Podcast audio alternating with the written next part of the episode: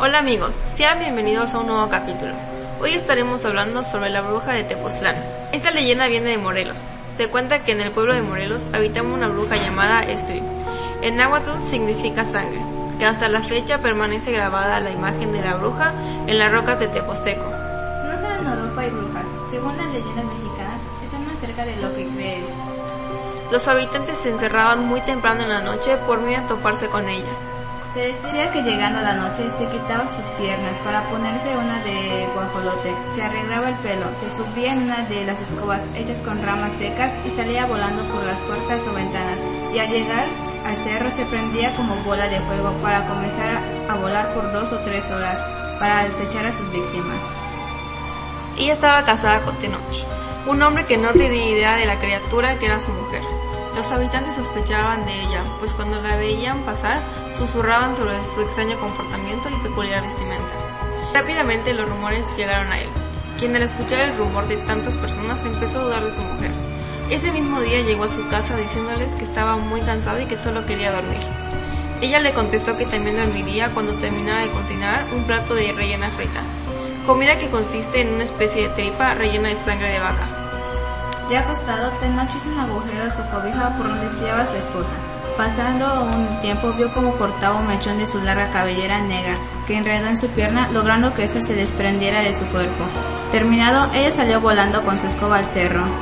Horrorizado salió y alarmó los vecinos, comprobando los rumores. El pueblo se armó con antorchas y machetes. Subieron al cerro a buscar a la bruja, encontrándola gracias al llanto de un recién nacido que había robado y pretendía matar. Tenoch al ver a su esposa convertida en esa criatura, no dudó en acercarse para atraparla mientras estaba distraída. Junto con tres hombres lanzaron una red sobre ella logrando capturarla. La multitud gritaba que la quemaran. Armaron una hoguera, la amarraron a un poste y pidieron que confesara sus pecados. Ella se negó. Entonces Tenoch dijo a la multitud que le prenderían fuego. Ella pedía piedad, y entre los gritos de desesperación se escuchó la voz de un demonio que decía, ven a mí.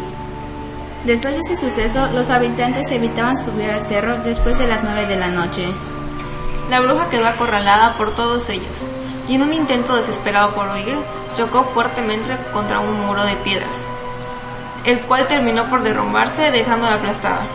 Se decía que los restos de la bruja siguen ahí y gracias a la chamana que hizo sus oraciones la dejó atrapada para que su alma no volviera a tomar venganza. Actualmente hay quienes dicen haber visto volar bolas de fuego.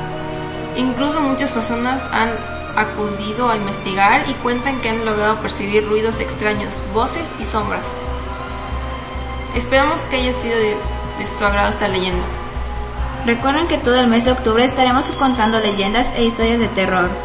¿Quieren que les damos una fábula, leyenda, cuento, etcétera? Contáctanos por nuestras redes sociales.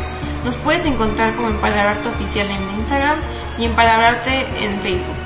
Y también nos pueden enviar un correo al empalabrarte.podcast.gmail.com Muchas gracias por escucharnos. Nos vemos en el siguiente episodio. Bye.